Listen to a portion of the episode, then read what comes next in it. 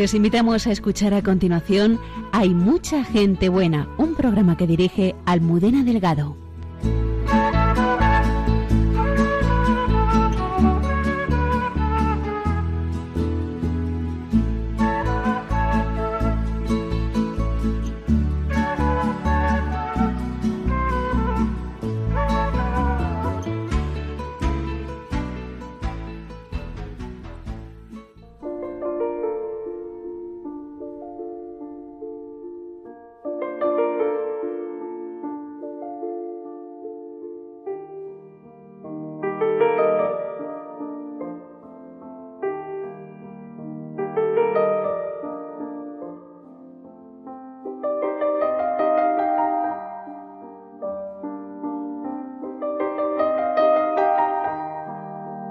Buenas noches.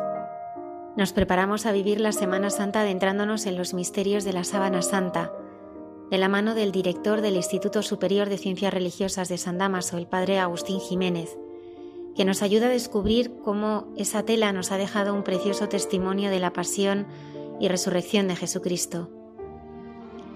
Los mártires son testigos de la pasión, como un grupo de religiosos pasionistas que en 1936 fueron asesinados en Daimiel por su fidelidad a Jesucristo y que nos presenta el padre Miguel López Gordo, que custodia la memoria de los mártires de Daimiel. ¿Qué guiños me ha regalado hoy el Señor en mi día? El padre Miguel Márquez nos comparte los que ha descubierto en esta semana a través de los profetas y algunas lecturas luminosas que invitan a no dar respuestas rápidas a lo que nos sucede, sino a estar atento a los tiempos de Dios. Cayetana Jairi Johnson en Jesús en su tierra nos ayuda a descubrir la Jerusalén del siglo I, desde los ojos del peregrino que descubre asombrado el marco en que se desarrolló la pasión y resurrección del Señor. La hermana Carmen y José Manuel dialogan sobre cómo al ser lo esencial invisible a los ojos, es necesario preparar el corazón para dejarnos iluminar por la celebración de la Semana Santa en Entre tú y yo. Saludamos a todo el equipo del programa y en especial a Antonio Escribano desde el control. Muchas gracias por acompañarnos. Comenzamos.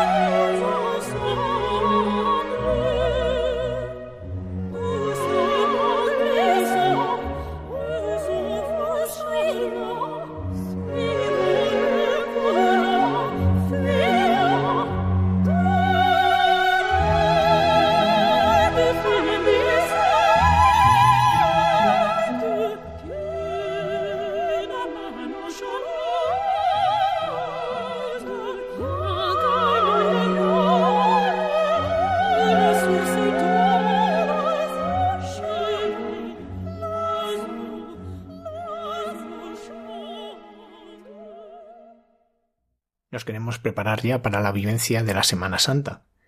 Y por eso esta noche nos acompaña el padre Agustín Jiménez, sacerdote de la diócesis de Getafe, doctor y profesor de Sagrada Escritura y director del Instituto Superior de Ciencias Religiosas en la Universidad Eclesiástica de San Damaso en Madrid.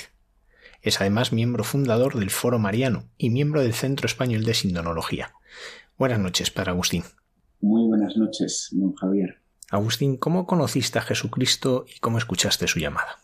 Pues siempre le he conocido. Yo desde que hago memoria de mi historia personal, pues siempre me recuerdo creyendo en Él, amándole, incluso importándome eh, mucho que los demás también le amen y le conozcan, con lo cual yo creo que la respuesta es en el seno familiar. He nacido en una familia que tiene fe y que me la ha transmitido desde que estaba en el seno materno, por lo tanto pues ahí he encontrado a Jesucristo. Nunca me he concebido lejos de Él, ni, no creyendo en Él o no amándole. Y, bueno, luego es verdad que con el paso del tiempo Él me ha ido enamorando cada vez más hasta el punto de, llamarme a ser solo suyo y, y yo decirle que sí, seducido por su llamada, por su amor y por su atractivo. ¿Cómo nació en ti el amor por la Sagrada Escritura que te ha ayudado no solo a estudiarla, sino además a enseñarla?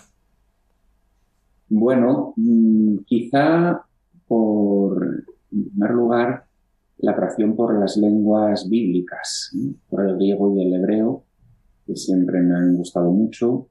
Y luego la palabra de Dios es el testimonio más directo del acontecimiento de la salvación, de la historia que Dios ha hecho con los hombres. Y bueno, eso sin duda pues me, me predispuso a estudiarla, aunque es verdad que al hacer la carrera de teología me atraían absolutamente todos los temas, me atraía la escritura, pero me atraía la filosofía, me atraía la teología, me atraían todos los campos. Si bien es cierto que luego pues, el rector me fue introduciendo más en el estudio de las lenguas bíblicas y por lo tanto orientando hacia la escritura y luego pues la santa obediencia que, que yo estaba encantado de, seguir, pues me, pidió eh, por medio de mi obispo eh, don Francisco José Pérez y Fernando Porfín el estudio de la Sagrada Escritura y allí fue, entonces me, se me pidió desde la iglesia y yo lo acogí como una oportunidad y como un don y por eso pues, acabé haciendo el doctorado en teología y enseñando Sagrada Escritura. No fue nunca una elección propiamente mía, sino que ni, yo lo busqué, eh, la iglesia me lo propuso y yo feliz de hacerlo. Agustín, también has estudiado y divulgas todo lo que tiene que ver sobre la sábana santa. ¿Qué despertó tu interés, me atrevo a decir, tu pasión por ella? Pues empezó mm, cuando era seminarista en Santa María de la Alegría, allá por el año 94, 95, 96,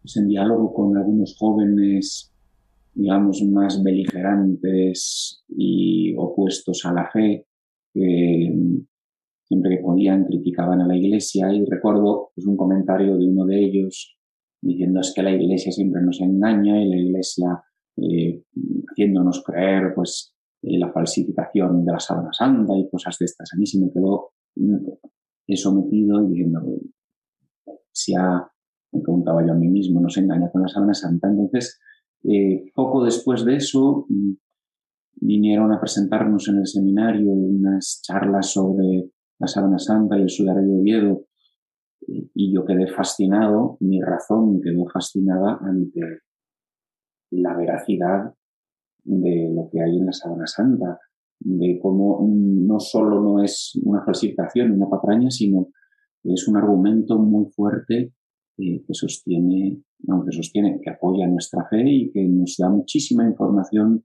sobre la pasión, muerte y resurrección de Cristo. Y yo, al conocerlo, dije, esto no puede quedarse oculto, hay que darlo a conocer. Teníamos un regalo tan grande como este y que encima la idea que quede en el subconsciente colectivo, es que es un engaño, por unas pruebas eh, mal hechas y peor comunicadas y fatalmente interpretadas del carbono 14 en 1988, pues yo me rebelé contra esa injusticia y me dediqué mm, pues, a conocerlo más y a difundirlo más. Me acuerdo en mis primeros años de sacerdote que, empezaban las primeras tecnologías con las eh, transparencias y los aparatos de transparencia. No creo que compré uno a medias con otro sacerdote para ir dando charlas y imprimiendo transparencias, gastando un montón de tinta en la impresora para las primeras imágenes con la Sana Santa y las parroquias representándolo. ¿no? Luego ya avanzamos, conseguimos el primer proyector y hemos ido mejorando pues, eh, la visualización de todo este tema porque además la Sana Santa es que entra por los ojos y pues, hay que mostrarla y mostrar todo lo que se descubre de ella.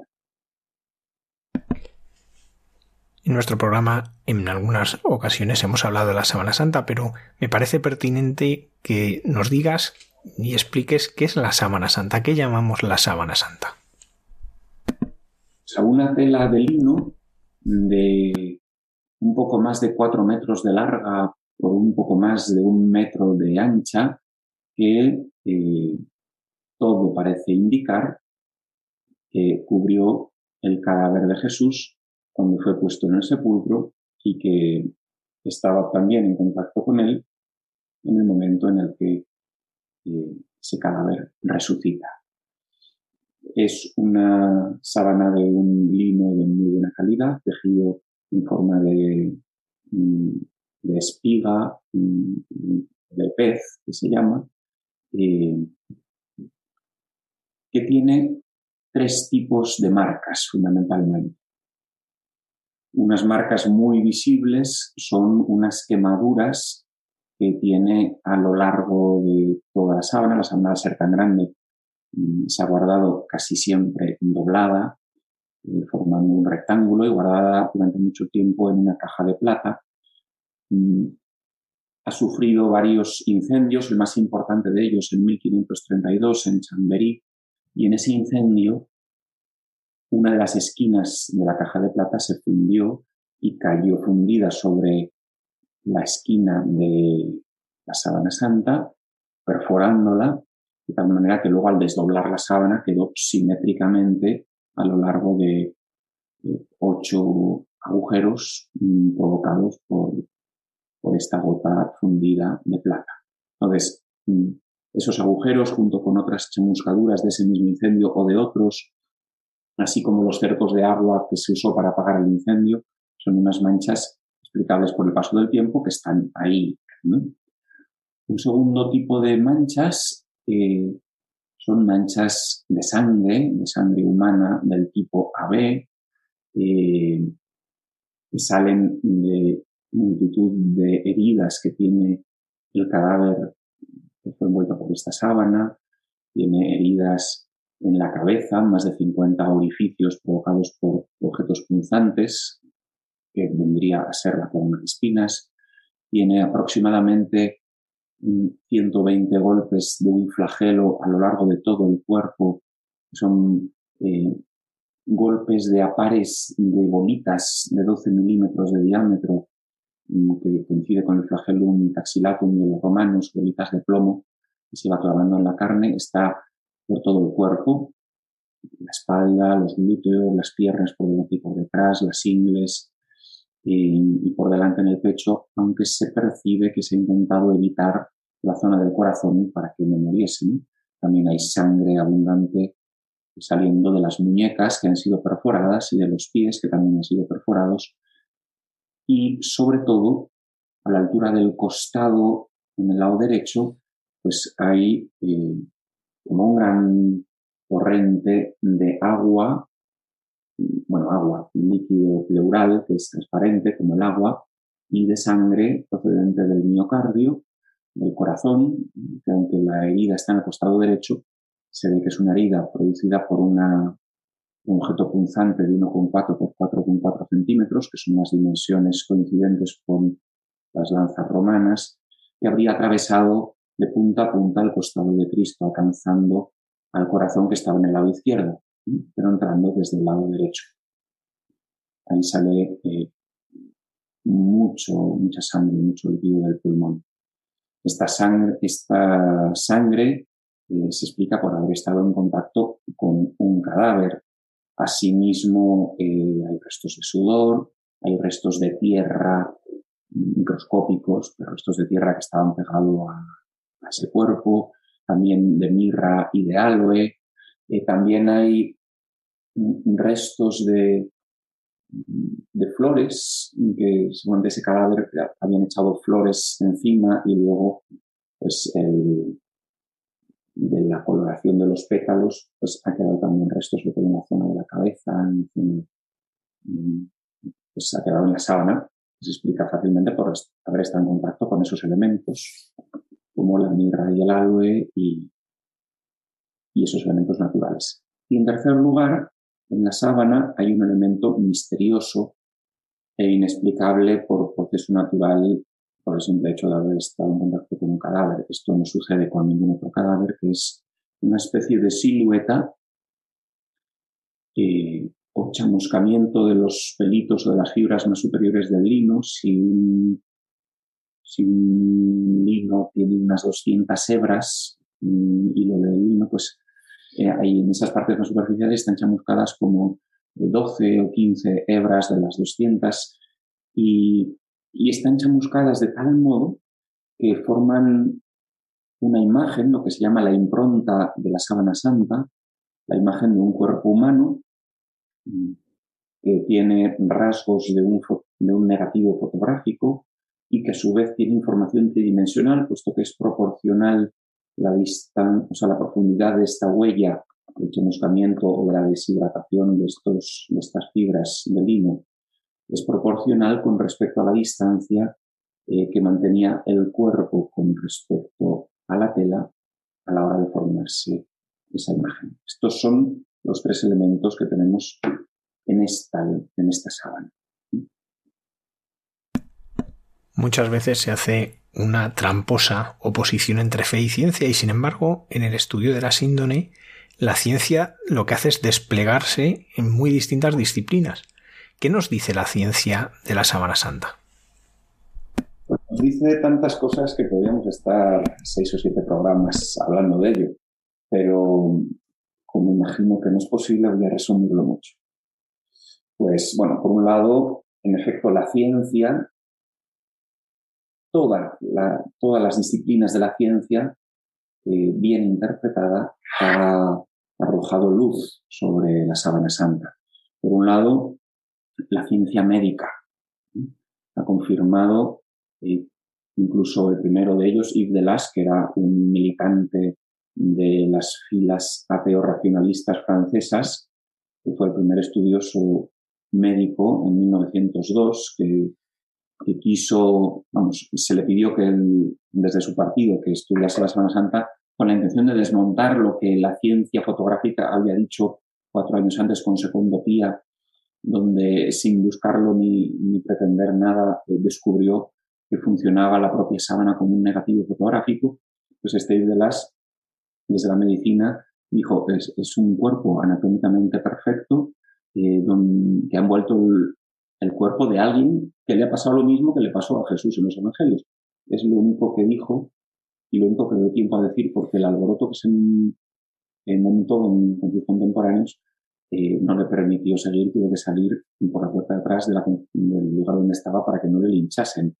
Pero todos los médicos, toda la medicina forense no ha hecho sino confirmar que eh, todas las heridas son son humanas, son de la, un ser humano de la raza, de la sangre ave, que es la más mm, frecuente dentro de la raza semita.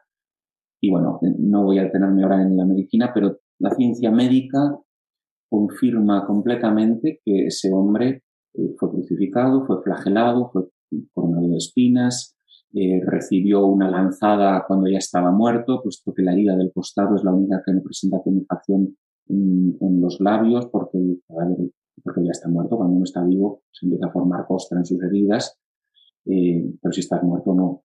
En todas las heridas se da esta tumefacción, menos en la del costado. Mm, bueno, todos los datos médicos confirman que le pasó exactamente lo mismo que Jesús de Nazaret, según nos narran los cuatro evangelios, y que muchísimos detalles médicos eran totalmente desconocidos en la Edad Media y por tanto es imposible que sea una falsificación.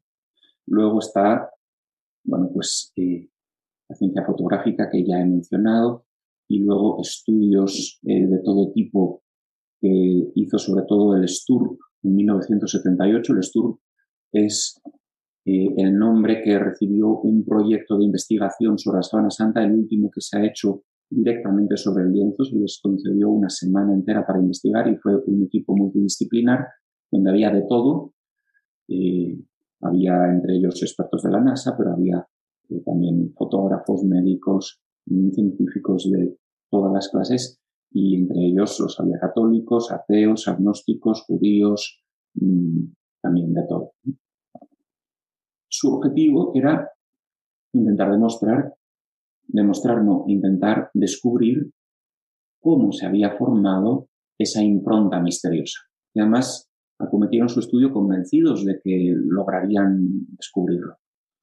el doctor Stevenson, cuando en Londres, después de, mucho tiempo investigando con, con, todas las pruebas que habían hecho en esa semana de estudio, dieron sus resultados y el doctor Stevenson dijo, no existe ningún proceso natural que explique la formación de esa impronta. Y nosotros con nuestros medios hoy día somos incapaces de reproducir una impronta con todas las características que tiene la la Santa, entre las cuales está la absoluta superficialidad de la huella, la tridimensionalidad, antes mencionaba, de esa imagen, imposible de plasmar en, un tejido de lino con la técnica actual, eh, los rasgos de negativo fotográfico, eh, la ingravidez del cuerpo cuando es producida esa impronta, mm, lo que se llama la fotografía ortogonal que produce el cuerpo en la sábana santa, no quiere decir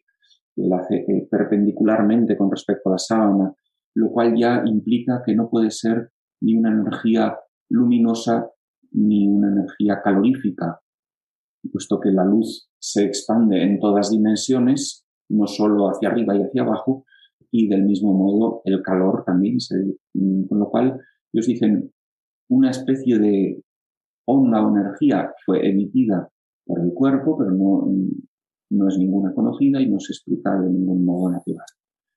Tiene que haber una explicación. Si no es natural, tiene que ser sobrenatural. Y luego mm, también las pruebas de datación del carbono 14 en el fondo confirman la antigüedad de la sábana con respecto al siglo I. Esto a mí me da mucha rabia porque nunca se le da bombo ni se anuncia. Cuando en 1988 se hizo la prueba del carbono 14 y tres, los tres laboratorios eh, anunciaron en todos los medios, bueno, no ellos, los periodistas, por fin se ha demostrado que es una falsificación, que es del siglo XIII o siglo XIV. La prueba del carbono 14 mm, tira por tierra las mentiras de, la Iglesia, tal y cual. Eso que salió en todos los periódicos, en todos los telediarios.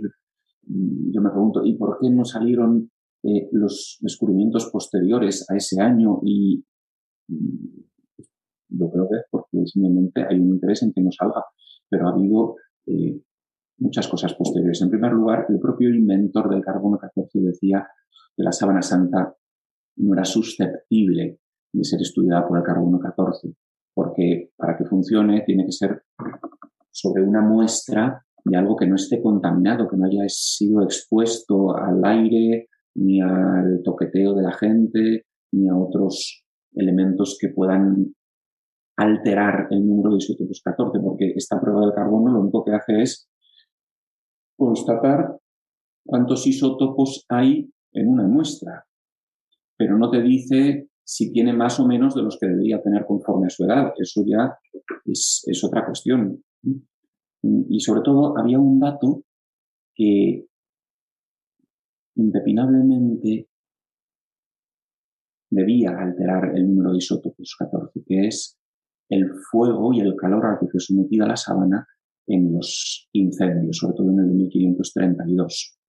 Luego también algunos arguían que si el cuerpo al resucitar emanó una energía, también eso podría haber alterado el número de isótopos 14. Pero con respecto al incendio, son muy interesantes dos experimentos que nadie ha publicado, a pesar de que sean elocuentes. Uno es en 1994 de Kutunesov, que hizo una prueba con una tela del siglo I de una momia.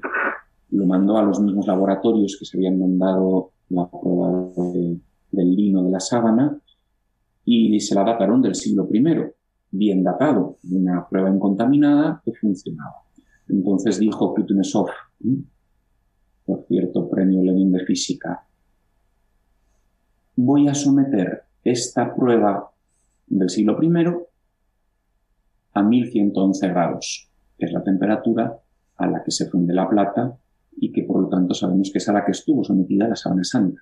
La metió en un horno, la sometió a esa temperatura y luego la volvió a enviar a los, a los mismos laboratorios sin decir que era la muestra que ya había enviado previamente. Y curiosamente, estos laboratorios dijeron, esta tela es del siglo XIV. Es decir, que los 1111 grados alteran un tejido del siglo I en número de isótopos 14 proporcional a, los que tendrían si fuese del siglo XIV, con lo cual, con una prueba experimental, Kutunesov demostraba que si la sábana santa es del siglo I, la prueba del carbono 14 tenía que dar del siglo XIV, que es precisamente lo que había dado.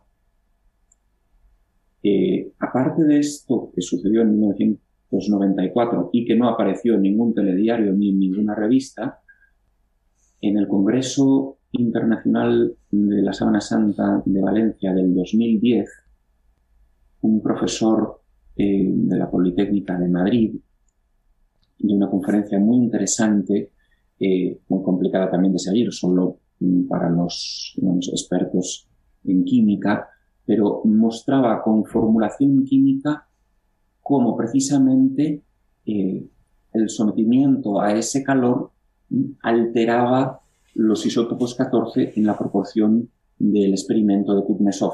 Es decir, lo demostraba no con un experimento, que siempre es falible aunque es repetible, sino a través de la formulación química, eh, lo cual es mm, todavía más elocuente. En ese sentido, pues respondiendo a tu pregunta, si la ciencia desde multitud de disciplinas viene a, confirmarnos que la fe y la ciencia tienen que ir de la mano. Vamos, tienen que ir de la mano, ¿no? En, este caso en concreto, van de la mano y se retroiluminan, puesto que lo que no responde una, lo responde otra, y lo que una dice lo confirma la otra.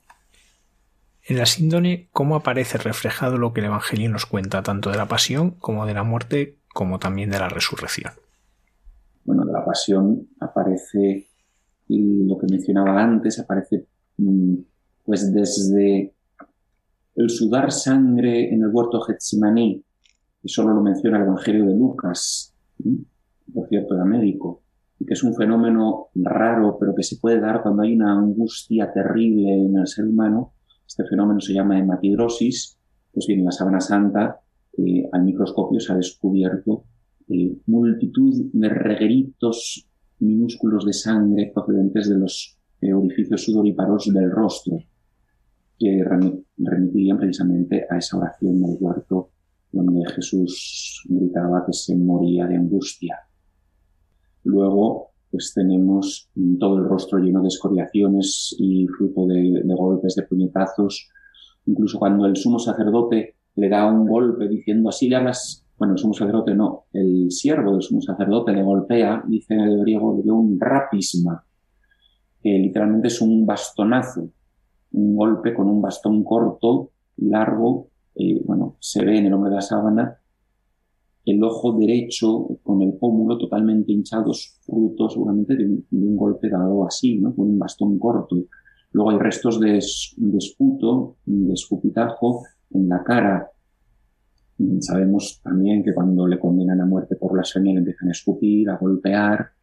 Eh, luego tenemos restos, signos de lo que los romanos hicieron con él. Por un lado de la flagelación, sabemos que no fue dada por judíos que no podían golpear más de 39 más un latigazos. Los romanos, sin embargo, le dieron más de 100 y pues queda reflejado en la sábana, también la coronación de espinas, la crucifixión no consta en, en la historia de ningún sujeto más allá de Jesús que haya sido a la vez flagelado y crucificado, eran castigos que se excluían de suyo, o se recibía uno o el otro, pero nunca los dos. En el caso de Jesús ya sabemos que por las circunstancias que cuenta el Evangelio recibió ambos. Mm, Pilato queriendo liberarle le sometió primero a la flagelación y luego no pudiendo salvarle le entrega a la crucifixión. También están los restos de haber llevado sobre los hombros un objeto rugoso seguramente el madero de la cruz, que le provocó unas llagas terribles en, la espalda, luego la ya mencionada crucifixión y laceración con la lanza del soldado, parecen también perfectamente reflejadas y, bueno, por ejemplo, un, dato, ¿no? Eh, la crucifixión atraviesa las muñecas, no las palmas de las manos, como la mayoría de la iconografía cristiana ha representado. Una invención la habría puesto a sangre en las palmas seguramente. Los romanos eran expertos en crucificar una costumbre que adoptaron de los persas y que ellos perfeccionaron al atravesar por las muñecas eh, se atraviesa el hueco de Destot, atravesando también el nervio sensitivo motor mediano, eh, que es muy doloroso, que hace que los pulgares se metan hacia adentro. El cuerpo queda colgando no ya de la palma, que con el peso del cuerpo se rasgaría y se caería adelante, sino de los ligamentos anulares, que son muy persistentes y hace que el cuerpo no se caiga. Mm, el estudio de la Semana Santa nos ha hecho conocer mejor cómo es el proceso mm, físico de ser crucificado, un proceso terrible. Eh, decía Cicerón que no conocía una tortura más terrible que la crucifixión y conocía muchas y muy terribles. Cuando no está crucificado, lo primero que hace, vamos, el, el primer momento es cuando te clavan los clavos en las manos, que ves las estrellas literalmente, porque atraviesan un nervio sensitivo motor, porque es súper doloroso, pero el siguiente momento traumático es cuando te elevan, porque todo tu peso tira hacia abajo de los clavos y, sientes el descubrimiento de huesos y la apertura de las llagas de la herida por el peso que tira con fuerza hacia abajo. Luego, mientras estás crucificado, te estás asfixiando, con lo cual tienes que incorporarte sobre los clavos, lo cual hace que las heridas, al incorporarte, eh, se abran porque giran las muñecas sobre los clavos eh, y por lo tanto el, el, nervio da un calambrazo tremendo, se vuelve a desplomar el sujeto, eh, se vuelve a asfixiar hasta que vuelve a incorporarse y está en esa agonía pues, eh, hasta que muere mm, agotado, agotado y, asfixiado y, y, humillado porque es un castigo tremendamente humillante, porque se escupitaba desnudos, porque se les ponía a las puertas de las entradas de las ciudades para que la gente les viese y sirviese de escarmiento y nadie quisiese mm, rebelarse eh, para no acabara así. Mm, luego iban los animales, eh, hacer todo tipo de, de a los, a los que estaban crucificados. Bueno, en ese sentido, respecto a la pasión, pues nos da mucha información y nos hace muy visual eh, lo terrible de, de, este castigo y de lo que sufrió nuestro Señor Jesucristo por salvarnos. Porque esto lo hizo solo por amor. Y lo que vemos en la cruz es solo el amor infinito que Dios nos ha tenido, que Cristo nos ha tenido al ofrecerse por nosotros voluntariamente. Subraya, no doy yo la vida. O sea, no, no me quitan la vida, soy yo quien la doy por vosotros. Como dice en la última cena, que es el acontecimiento que da sentido a todo lo que luego sucede. Me preguntabas también por la resurrección, ¿verdad? Eh, bueno, el testigo más directo de la resurrección es precisamente esta sábana, porque es eh, el objeto material de este mundo que estaba más cerca de Jesucristo en el momento en el que Él resucita. Testigo particular de esa resurrección podría ser la misma impronta de la sábana santa, esa huella inexplicable, eh, si admitimos que Solo la resurrección es el acontecimiento capaz de explicar de un modo que desconocemos que esa huella haya quedado ahí. el padre Carreira, que era un jesuita astrofísico ya difunto, muy estudioso de la Sábana Santa, decía que al resucitar el cuerpo mm, deja de estar en, las dimensiones eh, físico espaciotemporales en las que están los demás cuerpos y desaparece. Y en ese sentido al, resucitar y desaparecer el cuerpo que está en contacto con la sábana y pegado a la sábana por las heridas, por los humores que mm, desprende el cuerpo y demás, al desaparecer, eh, la sábana santa queda en vilo, se crea el vacío donde antes estaba el cuerpo y entonces se hace una especie de efecto succión que succiona la sábana, la parte de abajo hacia arriba y la de arriba hacia abajo para juntarse y plegarse mientras que a la vez la fuerza de la gravedad irá de la sábana de arriba y de abajo hacia abajo. Entonces esas dos fuerzas, la fuerza succión y la fuerza de la gravedad, que equivaldría a la fuerza ortogonal que habían deducido los del Sturm, porque de hecho la fuerza de la gravedad en 90 grados hacia abajo, esa conjunción de fuerzas y esa, ese contacto con la sábana con un cuerpo que está desapareciendo y resucitando, eh, sería lo que habría dejado esa misteriosa huella. Hasta ahí podría sugerir la, eh, la sábana santa con respecto a la resurrección del cuerpo de Cristo.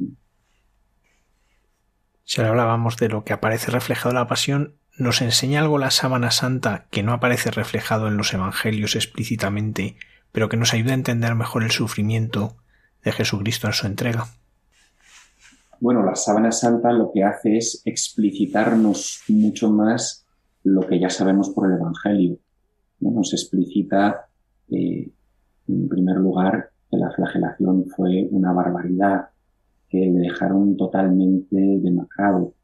Yo invito a que los oyentes busquen en Internet el Cristo sindónico de Miñarro, que representa en una figura tridimensional, en una imagen de, madera, todos y cada uno de los golpes que Jesús recibió eh, según la información que tenemos en la sábana santa.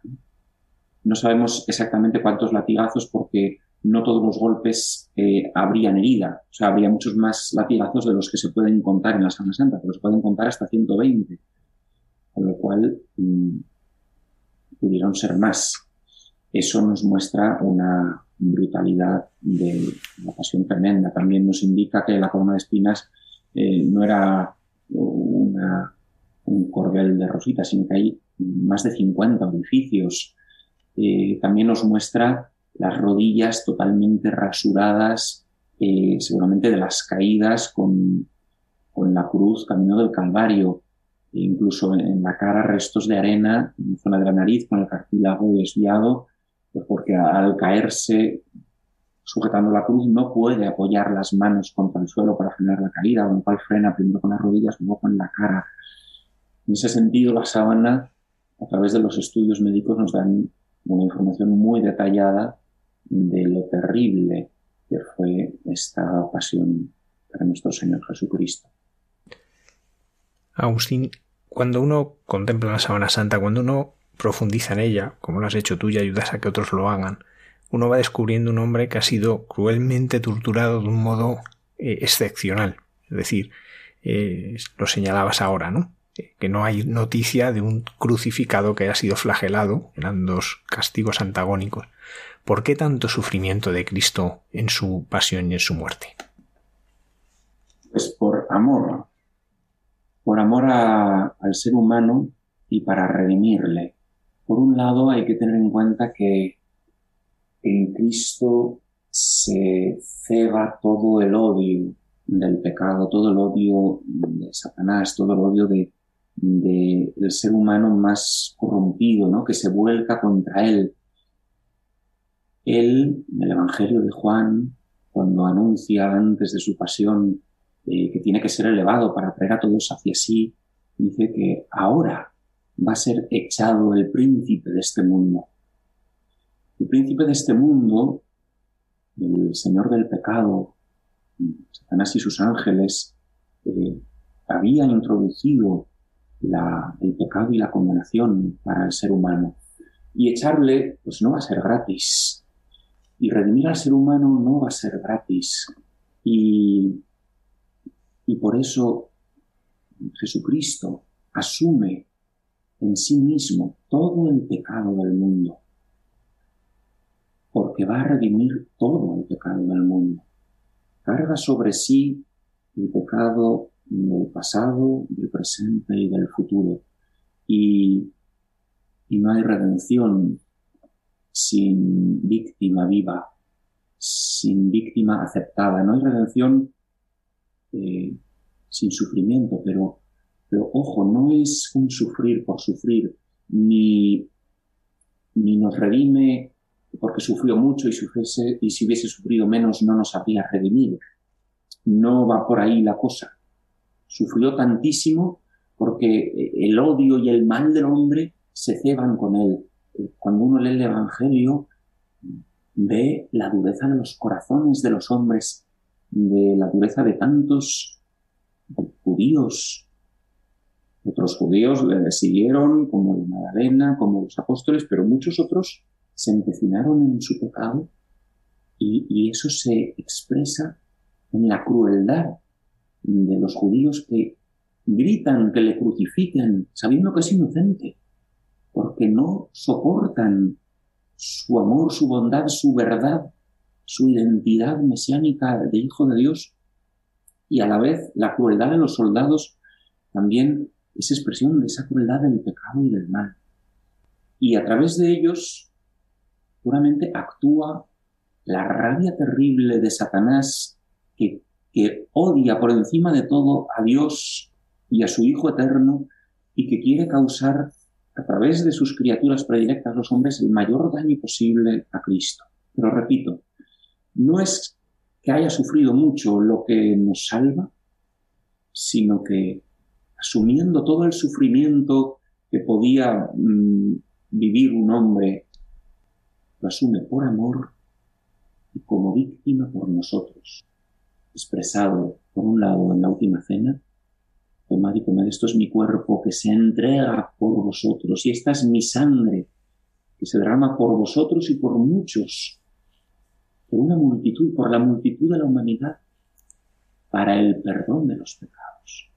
Existían sacrificios en la antigua alianza, pero que no perdonaban los pecados, que había que repetir continuamente, pero que anunciaban y prefiguraban la sangre de Cristo, que como dice la carta a los hebreos, clama mejor, grita mejor que la de Abel. La de Abel clamaba al cielo pidiendo justicia por lo que Caín le había asesinado. La de Cristo clama mejor que la de Abel porque pide perdón para sus asesinos. Padre, perdónales porque no saben lo que hacen. Y Cristo nos salva porque es una ofrenda perfecta de amor. Una ofrenda perfecta, en primer lugar, del Padre, que ofrece a su Hijo por nosotros, para salvarnos. En segundo lugar, es una ofrenda perfecta de sí mismo, de Jesucristo, el Hijo, que se ofrece por nosotros. Padre, perdónales porque no saben lo que hacen. Y a su vez es también una ofrenda perfecta de la otra persona que podía tener algún derecho sobre la persona de Jesucristo, que es su madre, María Santísima, que está al pie de la cruz, también sufriendo con su Hijo, muriendo espiritualmente con su Hijo y ofreciendo a su Hijo por la salvación del mundo. María no se revela contra el Padre diciendo, ¿cómo me arrebatas a mi Hijo? Ni... No, ella lo ofrece todo también por la salvación del mundo. Y así Jesucristo es una ofrenda perfecta de amor por la salvación de la humanidad.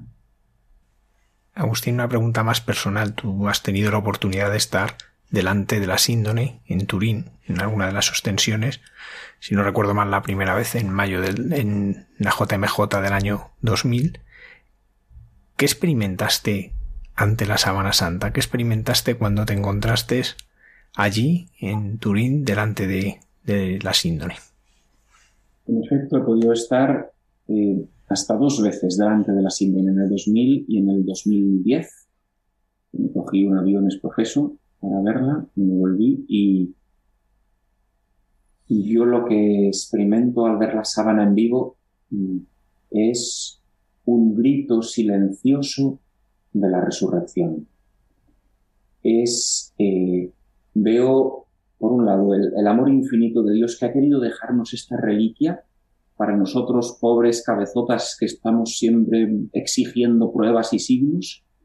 Y, y ahí veo esa misericordia de Dios que nos deja este maravilloso regalo en el que grita silenciosamente, ha resucitado, porque esa, esa huella es, a mí es lo que me dice, está vivo, ha resucitado, y os lo muestro a vosotros, hombres incrédulos del siglo XX y XXI, y a la vez me, me grita y me muestra la elegancia de Dios que nos ofrece esta reliquia como un reto a nuestra inteligencia, porque cualquiera que la use mínimamente para descubrir la verdad no podrá sino eh, abrazarla usando su razón, diciendo, este regalo me, me invita con mucha fuerza a creer en la muerte y resurrección de Cristo, pero a la vez es muy elegante porque es muy respetuoso. Si uno quiere adentrarse en su misterio, le llevará a la fe. Pero Dios respeta y dice, esto está aquí, pero no te obliga a creer si tú no das los pasos que libremente quieras dar para creer. Entonces, es la elegancia de Dios, ¿no? que a la vez grita pero respeta. Padre Agustín Jiménez, sacerdote y también director del Instituto Superior de Ciencias Religiosas en la Universidad Eclesiástica de San Damaso en Madrid. Muchísimas gracias por habernos acompañado esta noche y por ayudarnos a ver de una forma tan luminosa este misterio de la Sábana Santa. Muchas gracias, don Javier. Un abrazo a todos los oyentes.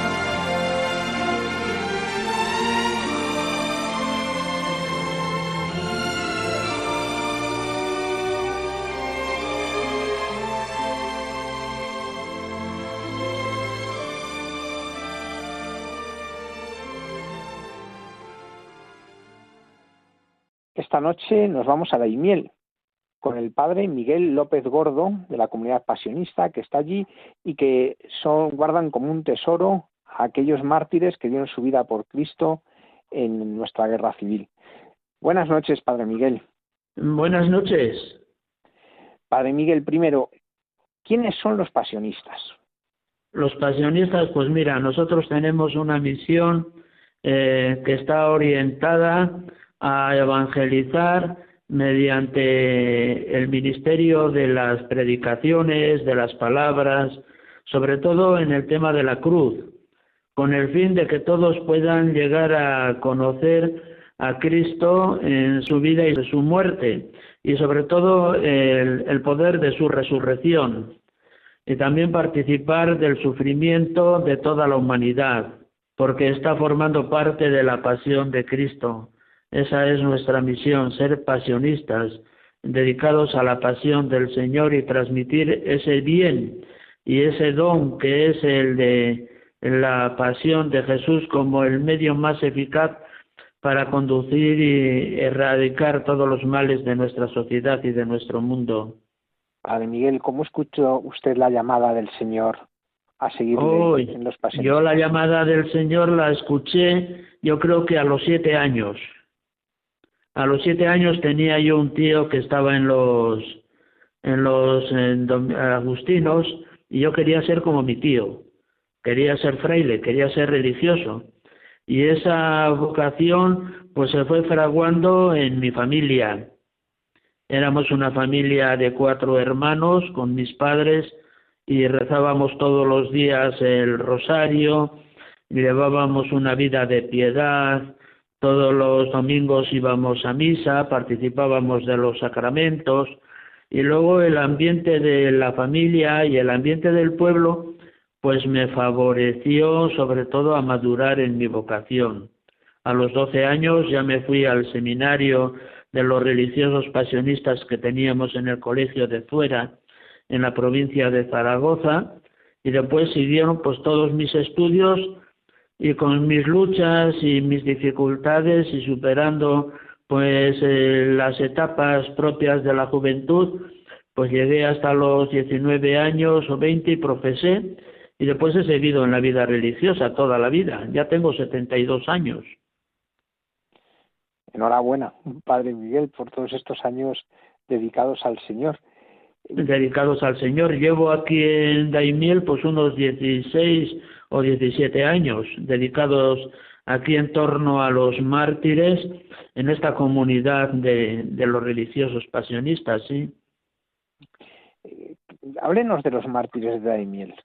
Eh, de los mártires conocer, Sí, primero que nos gustaría conocer su historia, quiénes son, eh, cómo sucedieron los acontecimientos y luego pues, pues hablar también de esa actualidad. Sí, los acontecimientos, pues para resumirlo y para cuando comenzó la guerra civil, que me parece fue el 18 de julio, pues a los pocos días, pues ya vinieron a por nosotros, a por los religiosos, eran 31 de comunidad. De los 31, pues murieron 26 el resto de ellos pues pudieron dar testimonio sobre todo de lo que pasó aquí. Fueron testigos de sobre todo de los momentos en que el padre provincial, el padre Nicéforo, pues les arengó en el momento ese decisivo del primer momento cuando llegaron aquí por la noche. Era la noche del 22 al 23 de julio cuando entraron aporreando las puertas de la portería de la iglesia, que venían a por los religiosos para matarlos, claro, eran con esa intención. Y entonces un hermano pues salió a la portería, les recibió y les dice pues que venimos a por vosotros y tenéis que salir. Dice pues voy a avisar a la comunidad. Avisaron a la comunidad y bajaron todos a la iglesia.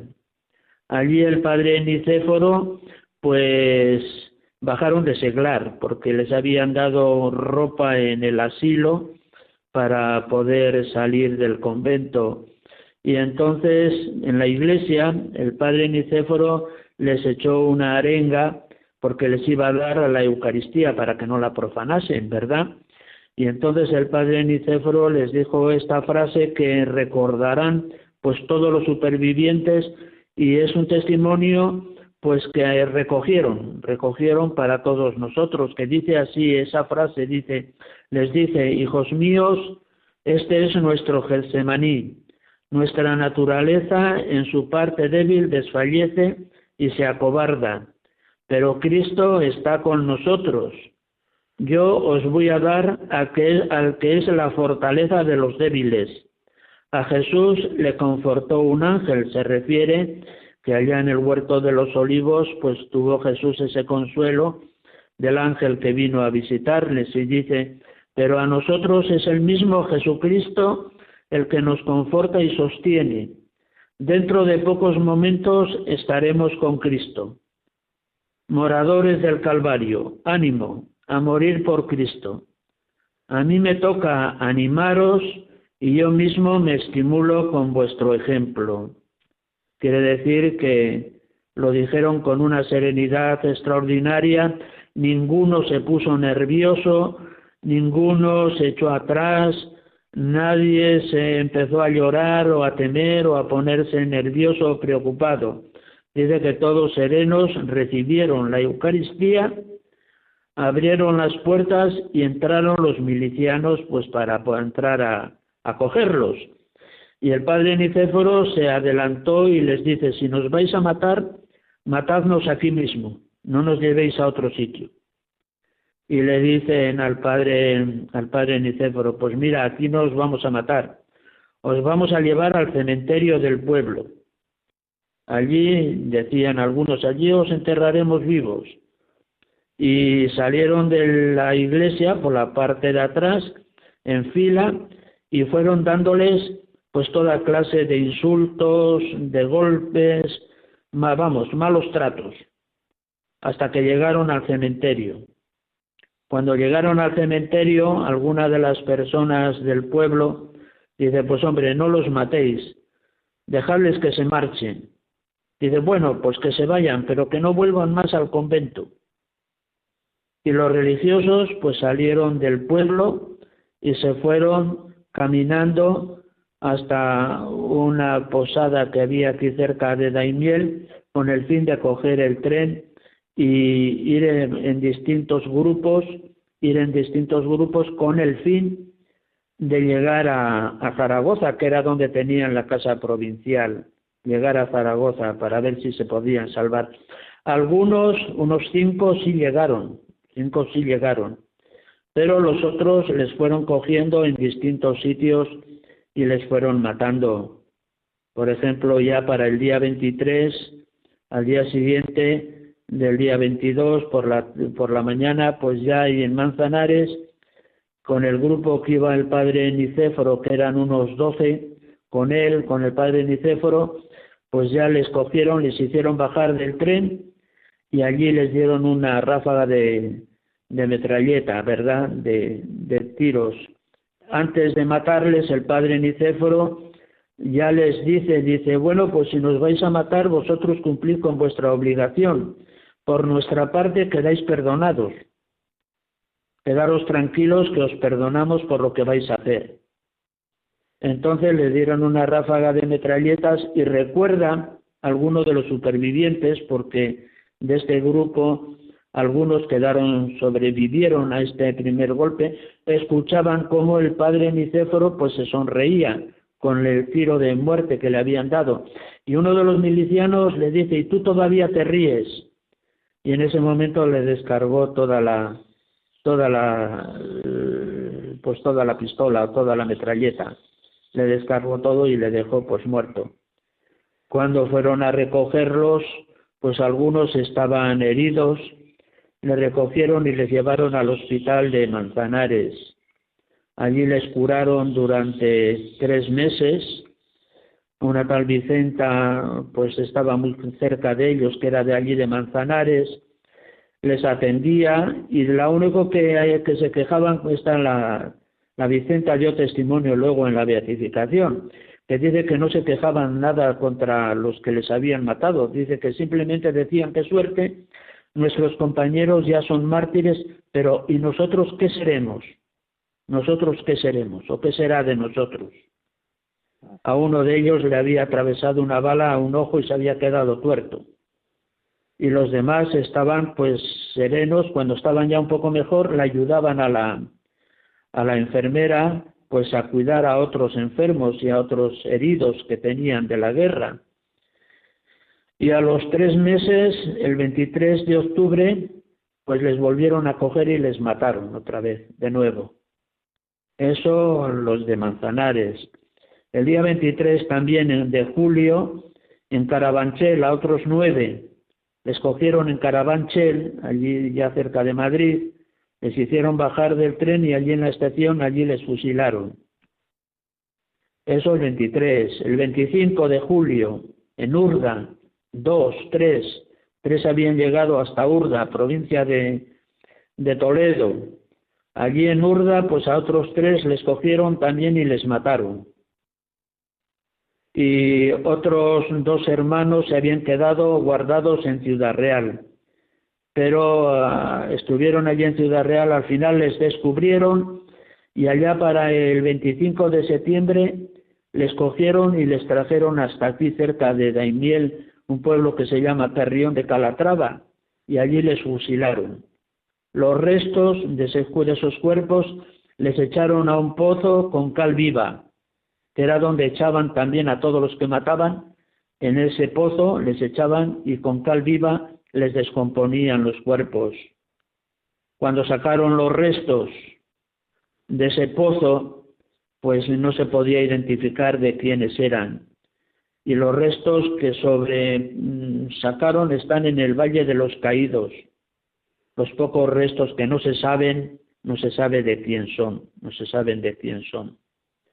Y eso fue pues un poco más o menos la, la realidad de los, de los que murieron aquí en estos pueblos.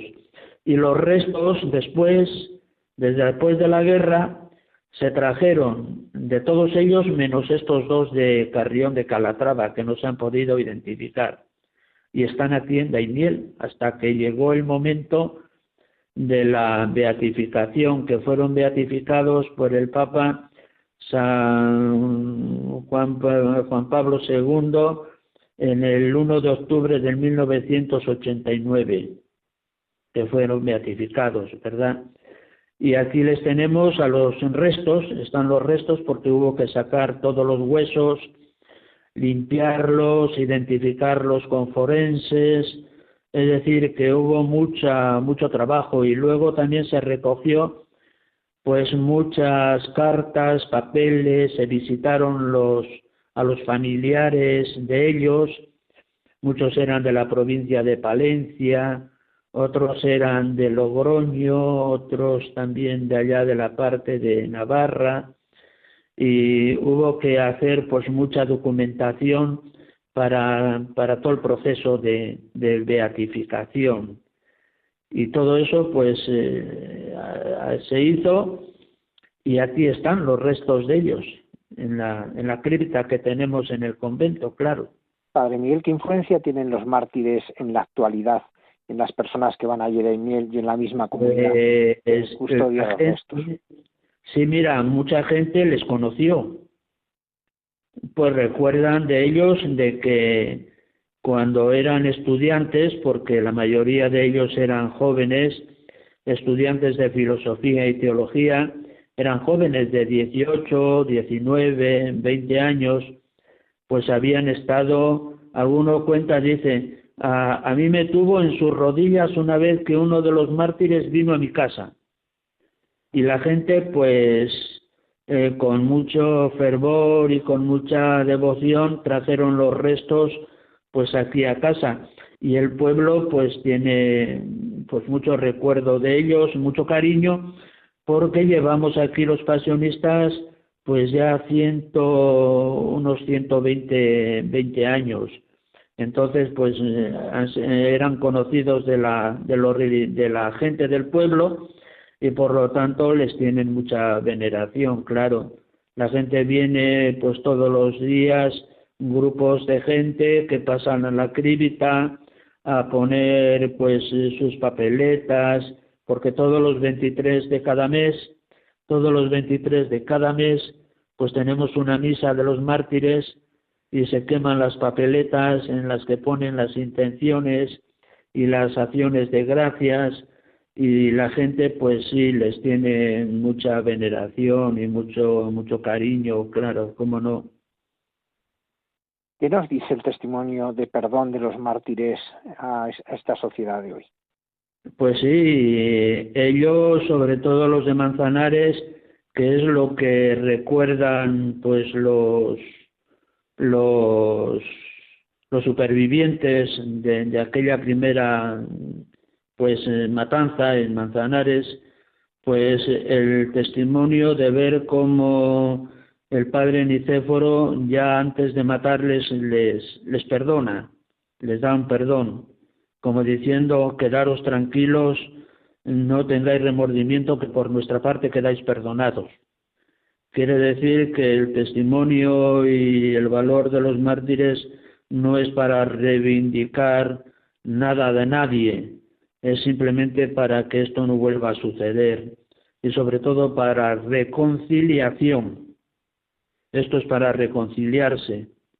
Eh, ellos no habían hecho nada malo, estaban simplemente estudiando, preparándose para ser sacerdotes y les cortan la vida, les cortan, pues les, les quitan, les troncan, pues en sus años jóvenes, pero lo hacen perdonando y quieren que sea pues para que esto no vuelva a suceder en ninguna sociedad ni en ningún momento. No queremos nosotros tampoco echar la culpa a nadie. Las guerras Las guerras no son para vencedores y vencidos, las guerras es una destrucción para todos, es un desastre. Y todos salen perdiendo, inocentes de en todos los bandos, y gente eh, muerta y desgraciada, pues en todos los sitios sucede, pero lo pagamos los humanos, la gente, y todo eso, los mártires es para, para decir que basta ya y que no se vuelva a suceder nada semejante, ¿verdad? Nosotros no queremos, si los restos de los dos que están en el Valle de los Caídos pues no se pueden identificar, no nos importan. También nos mataron a los a toda la comunidad de Barcelona. De allí no tenemos ningún resto de nadie porque desaparecieron y se acabaron. Eran siete, ocho y también les mataron en la comunidad de Barcelona. Y no hemos reclamado nada, ni sabemos dónde los enterraron, ni dónde los echaron, ni nada. Pero no vamos a reclamar nada tampoco queda todo perdonado por nuestra parte. Padre Miguel, y allí cuando las personas que quieran acercarse a miel y conocer un poco la historia de los mártires, ¿qué es lo que tienen que hacer? Para venir a los mártires, pues depende de dónde tengan que venir, ¿verdad? Nosotros tenemos la casa, pero vamos, no es para para recoger, está, es una hospedería pero está simplemente dedicada a la casa de oración para grupos que vienen ya pues determinados buscando pues una espiritualidad, unos retiros o ejercicios y ya vienen programados. Pero para venir a verlo, pues eh, coger el coche, acercarse a Daimiel y preguntar por el Cristo que le conocen en todo el pueblo y acercarse pues a, la ermita de los pasionistas donde están los restos de ellos, claro. Muy bien, Padre Miguel, pues muchísimas gracias por acompañarnos esta noche y por habernos acercado a la historia preciosa y tan profundamente mm, intensa de los mártires que allí viven. Muchísimas pues gracias. Pues aquí están, aquí están sus restos. Esperamos que algún día los canonicen. Los de por sí los mártires no necesitan ningún milagro, porque el hecho del martirio ya es suficiente como para que sean canonizados, ¿verdad? Pero bueno, eh, de momento pues son intercesores, eh, son ejemplo, son pues una riqueza para la comunidad y para todo el pueblo de Daimiel y para la cristiandad entera, porque esto es un testimonio de fidelidad, un testimonio de perdón, un testimonio de, entregar la vida, pues perdonando, queriendo, no mm, teniendo rencor, no queriendo pues nada ah, interesado, nada de nada, simplemente pues unas vidas entregadas al servicio de la humanidad y de la Iglesia y de la sociedad. Bueno, muchísimas gracias, Padre Miguel. Pues muchas gracias.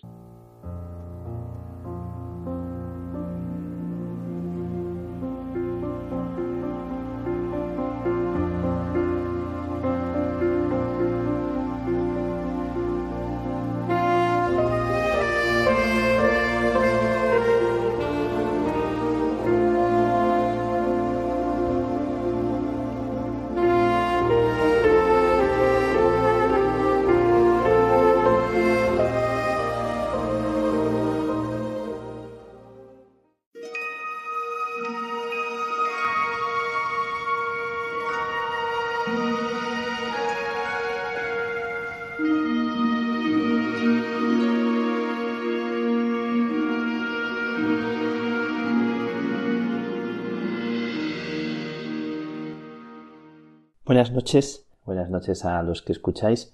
Ojalá que estos guiños de Dios que yo comparto, que son como el itinerario que Dios va regalándole a mi vida a medida que voy caminando, que voy viviendo en cada instante y donde me encuentro, se hagan contagiosos. Es como una sugerencia que al final del día eh, cualquiera de, de los que escucháis podáis pensar cuáles son los guiños que Dios hoy le ha regalado a mi vida, que me he encontrado al borde del camino cuáles han sido las sorpresas que Dios me ha, me ha regalado hoy a mí, dónde le he descubierto o dónde he sentido como una chispa, como una pequeña luz para al final del día quedarnos con, con las cosas que despiertan la vida, que regalan la vida y agradecer. Y que el día termine con, un agradecimiento. Gracias. Igual que queremos empezar cualquier día con un agradecimiento. Y yo lo que quiero compartir con vosotros sigue siendo un agradecimiento por la vida, aunque a veces los guiños de Dios más parece como si se cerraran sus ojos en lo que tantas veces escuchamos estos días de muchas personas que nos preguntan, pero ¿dónde está? ¿Realmente Él está ahí? Es una pregunta sangrante, dura, difícil, que no tiene una respuesta fácil, ni es bueno que respondamos demasiado rápido. Entonces, estos días que, que son días luminosos y que ha empezado la primavera, aquí también, en Dublín, hay días que, que está claro, que está brillante, y ayer fue un día de esos, un día de salir a pasear, y salí a pasear junto al río, el río Liffey, y siguiendo el borde del río llegas a un puente, un puente precioso que es de Calatrava y que es un, un arpa. Un arpa, como sabéis, es el símbolo de Irlanda, a la vez que también el trébol con el que San Patricio explicaba la Trinidad, pero el arpa, ese puente tan, tan bonito, que se llama Samuel Beckett, es un puente dedicado al escritor irlandés, uno de los escritores más reconocidos, junto con James Joyce y otros otros autores.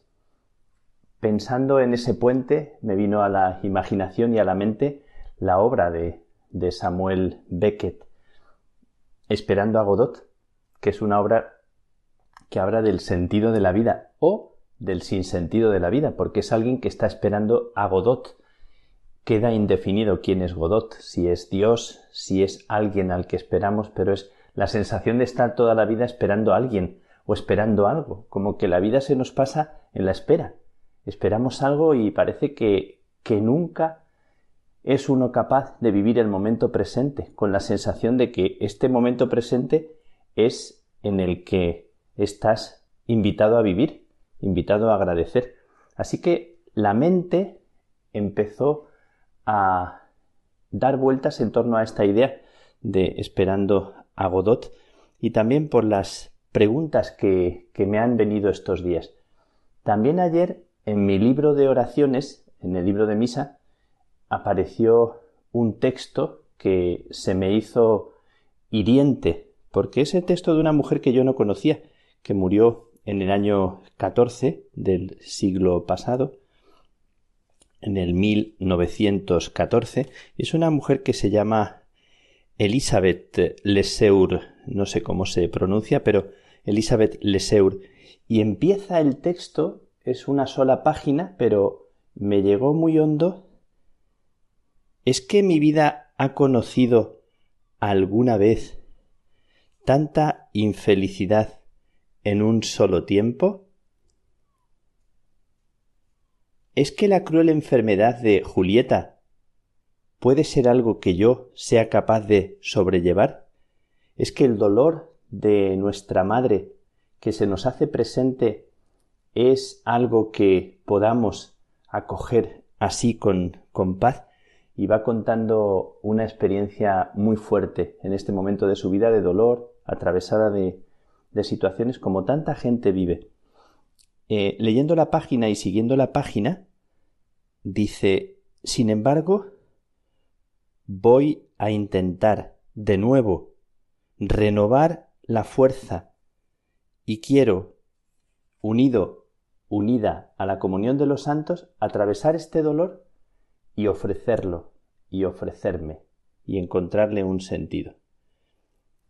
Bueno, pues se me ha, se me ha quedado este texto, se me quedó muy clavado esta pregunta en medio de un momento tan difícil. Y esto es lo que me está rondando durante toda la semana. ¿Cómo se puede vivir este momento cómo vivir tantas situaciones que son de opresión y de noche. Y precisamente hablando eh, con una amiga que tiene cáncer, ella me lanzaba la pregunta y me decía, pero Él está ahí, Él nos espera, Él está del otro lado, me hacía la pregunta y, y yo no sabía responderle, no quería responderle demasiado rápido, no quería darle una respuesta consoladora sin más. Lo que quería es, por el cariño, estar a su lado y tratar de orar con ella en medio de, de sus preguntas. Y me quedé con esa sensación interior de recibir lo que es su, su impresión por el cáncer que ella siente que poco a poco, aunque en su caso está durando más tiempo, pues le llevará a tener que atravesar ese umbral y no se encuentra preparada. Encuentra que su corazón está inquieto y como que nada tuviera sentido ahora mismo, siendo una persona que se ha dejado la vida, que ha dado la vida por los demás y que ha estado siempre ayudando a los otros.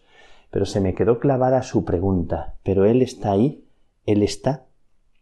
Y yo quería decirle al Señor que no me hiciera responder demasiado rápido, que me ayudase como a, a pausar y a acompañar su dolor y su pregunta.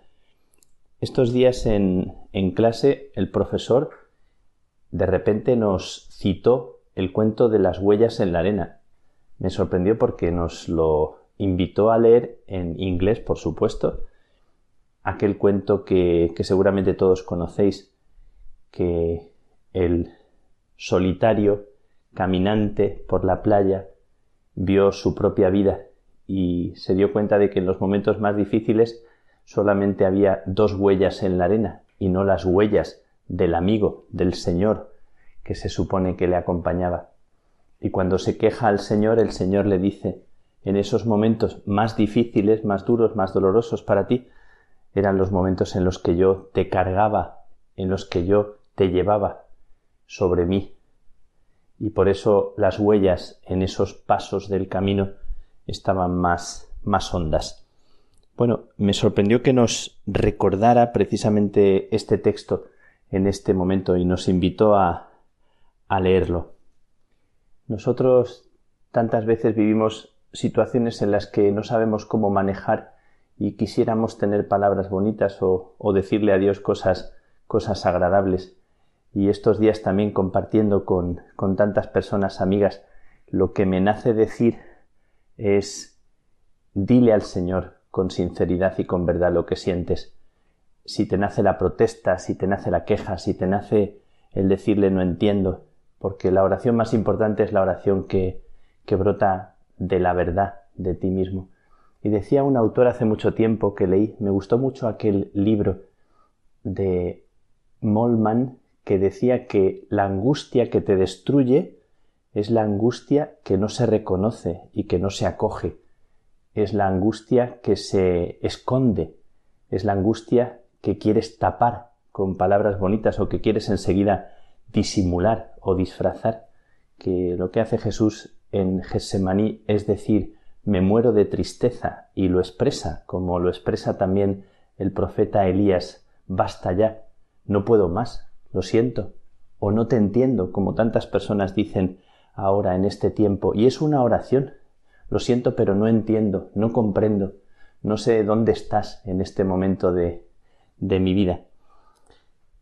Y me venía a la mente esta necesidad de, recordando a aquel autor, de no dar respuestas rápidas, que decía él que los cristianos con mucha frecuencia respondemos demasiado rápido, respondemos para, para calmar esa especie de, de miedo que nos da el no tener una respuesta o el silencio que no tiene enseguida una, una curación o una salida, cuando es tan importante aprender a esperar en silencio, aprender a, a guardar en desnudez y pobreza, decía Juan de la Cruz. Así que se me ha quedado clavada dentro esta pregunta de mi amiga con, con el cáncer y pensando en, en aquellos que esperaban a Godot al borde de un camino junto a un árbol, a mí también me ha nacido la necesidad de, de preguntarle al Señor, pero ¿dónde estás tú al borde de, de nuestro camino? Y pensaba, ¿dónde estás? ¿Estás escondido en la herida y en el cáncer de, de mi amiga, estás en la cama de la persona que, que está muriendo sola en un hospital, estás en el camionero que va cansado del camino y que quisiera regresar a casa, estás en la persona que, que tiene un problema mental, un problema psicológico o psiquiátrico y se siente a veces tan perdido o como en un infierno, o estás en, en la persona que tiene angustia y que todo le parece tan adverso, estás en el sagrario, en una cajita, escondido, como esperando, estás en, en tantas situaciones de la vida donde alguien necesita que otra persona se ponga a su lado y acompañe y se quede ahí sin más. Pues hoy, en este día que yo he venido de paseo, lo que me pregunto es cómo se puede responder y vivir este momento en el que estamos, cómo se puede decir sí en el corazón de, del desconcierto. Y pensaba que las personas que yo más he querido y que más me han, me han querido, las personas que más me han enseñado en la vida, han dicho sí en los momentos en los que se sentían seguramente más, más pobres.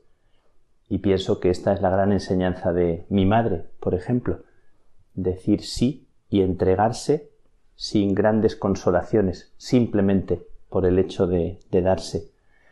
Y pensaba que tal vez este es el secreto de, de mi propia vida, o lo más hermoso que a mí se me ha regalado, que es el poder decir sí, aunque yo me encuentre perdido, el decir Señor, aquí estoy, aquí me tienes, que es una de las oraciones más bonitas, aunque yo me encuentre pobre, y pobre con esa pobreza que te araña por dentro, o aunque yo me encuentre tan imperfecto, eh, y no necesariamente me encuentro así en este momento, pero acogiendo tanta oscuridad, tanto dolor de tantas personas, ¿cómo se dice sí? ¿Cómo decir sí? Y mi invitación esta noche es a que brote de nosotros un sí, aunque parezca tan absurdo, porque uno siente la necesidad de decir sí cuando hay un impulso por dentro, cuando hay una alegría, pero decir sí, Señor, no veo nada, no siento, pero digo sí, como Teresa del Niño Jesús en los últimos meses de su vida o como Francisco de Asís,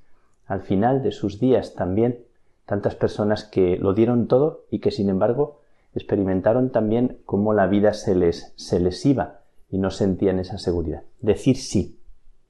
Esta es mi alegría. Una amiga me dijo ayer que entró en la capilla y que le nació del corazón decirle al Señor aquella frase tan bonita Todas mis fuentes están en ti, le dijo al Señor, así como en un, en un arranque de, del corazón, y que sintió en ese momento que era el Señor el que le decía a ella Todas mis fuentes están en ti, y que lo sintió tan vivo que empezó a llorar, y no podía parar de llorar, como que era el Señor el que le decía a ella Si soy yo el que tengo mis fuentes en ti, si soy yo el que me refugio en ti. Esta idea que a mí me gusta muchas veces compartir y que siento que es verdadera, como que el Señor quiere descansar en nosotros cuando nosotros no nos pasamos la vida lamentándonos de quiénes somos, sino que nos hacemos casa y hogar.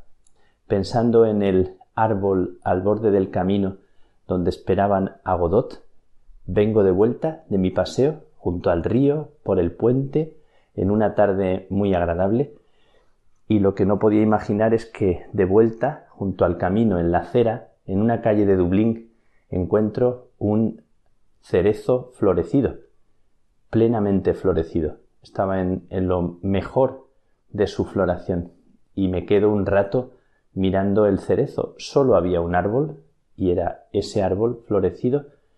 Enseguida tomé una foto para guardarla y sobre todo se me quedó dentro como como una palabra silenciosa, como un guiño de parte de Dios. Os regalo ese árbol florecido al borde del camino en medio de este momento que no es fácil, pero es único, y en esta espera que nos invita a vivir el presente, para decirle sí. Estos días hemos celebrado el sí de María, pues ¿cómo decirle sí al Señor en medio de lo que estamos viviendo, sin esperar a mañana? Que el Señor haga nacer en ti este sí, un sí valiente, un sí alegre, un sí humilde, aunque sea tembloroso. Nos unimos en este sí, te invito a decir sí. Que Dios te bendiga.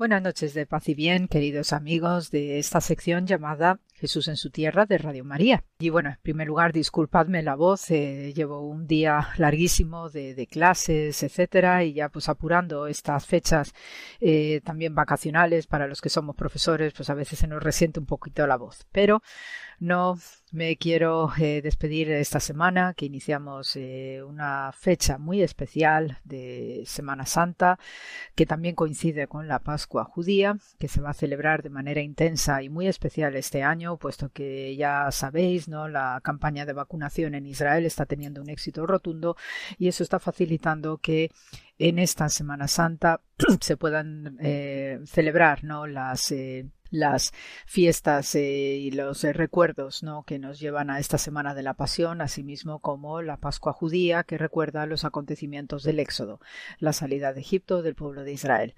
Por tanto, es, eh, es, un, es un año muy especial, va a ser un año también muy especial, puesto que el año pasado, por la situación pandémica, pues todo se quedó cancelado y anulado y hubo un cierre rotundo ¿no? de lo que es la iglesia del Santo Sepulcro, cosa que no se había dado por lo menos desde el siglo XIV con la gran peste negra. Entonces, este año, pues eh, siento especialmente no poder estar por allí en esta Pascua y en esta Semana Santa, pero desde luego de corazón vamos a, estarlo. Y en el programa de esta noche mi intención es invitaros a hacer una pequeñita eh, peregrinación virtual a como un peregrino pues vería esa tierra santa del siglo I y que precisamente pues eh, nos va a ilustrar y nos va a contextualizar este ambiente maravilloso de lo que es eh, esta semana pascual que también nos lleva a un gran acontecimiento como la resurrección de Jesús de Nazaret precisamente la ciudad de Jerusalén que vería eh, Jesús, que vería su familia, que verían sus amigos, sus apóstoles, discípulos, seguidores varios, aquellos miembros también eh, fariseos del Sanedrín que apoyaban abiertamente a Jesús de Nazaret, aunque ya sabemos que eh, los evangelios pues no tienen una demasiada buena reputación, pero sí sabemos a través de la literatura rabínica pues cómo había ciertamente seguidores sinceros y honestos y que veían en Jesús a alguien realmente excepcional. Y con una dimensión humana y sagrada de primer nivel.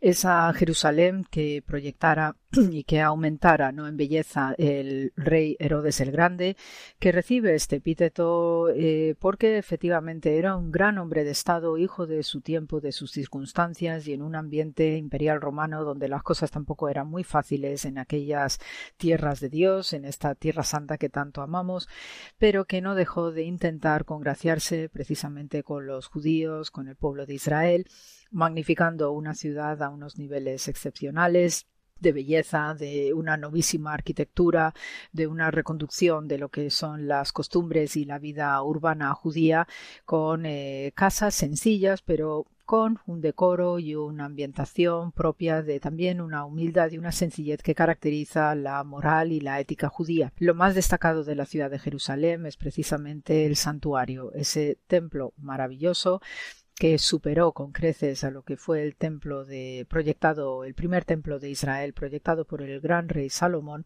y desde luego pues eh, se convirtió el santuario, el templo de Jerusalén en este siglo I en el santuario más grande de la antigüedad en esas fechas.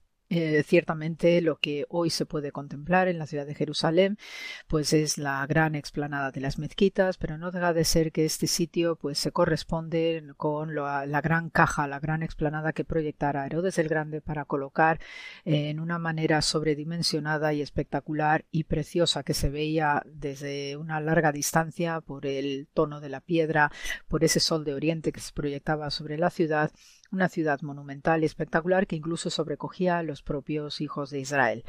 Donde yo estoy excavando, estoy muy cerquita precisamente de toda esta explanada y constantemente pues me voy recreando no en ese ambiente del siglo I eh, que tan tan eh, caminado estaba por Jesús, por su familia, por sus amigos, discípulos y seguidores. Y bueno, pues no deja de ser que siento una cierta nostalgia ¿no? acerca de todo este ambiente. Y simplemente pues quiero invitaros ¿no? a ver con, a través de mis palabras, de mis modestas palabras, ¿no? pues eh, lo que debía ser ese ambiente. En primer lugar, la entrada principal para todo peregrino consistía en un ascenso desde la zona sur de la ciudad de lo, a través de lo que conocemos como la ciudad de David, que ese es el núcleo embrionario eh, y fundacional de lo que es la Jebús, la antigua ciudad cananea que luego pasó a llamarse Jerusalén para los hebreos, y precisamente quienes hayan estado en Jerusalén pues conocen muy bien esa zona que arranca precisamente la mm, gran piscina sagrada de Siloé. Entonces en esta piscina sabemos de sanaciones y de curaciones milagrosas, incluso por parte de Jesús de Nazaret y esa era un acceso principal de la ciudad eh, que precisamente por lo empinado de la orografía eh, hacía que el peregrino pues tuviera que tener un ascenso a su santuario principal, a ese templo mm, maravilloso que proyectara Herodes el Grande. Y esa calle pues la tenemos eh, muy bien trabajada y está ah, trabajándose cada vez más gracias a la arqueología.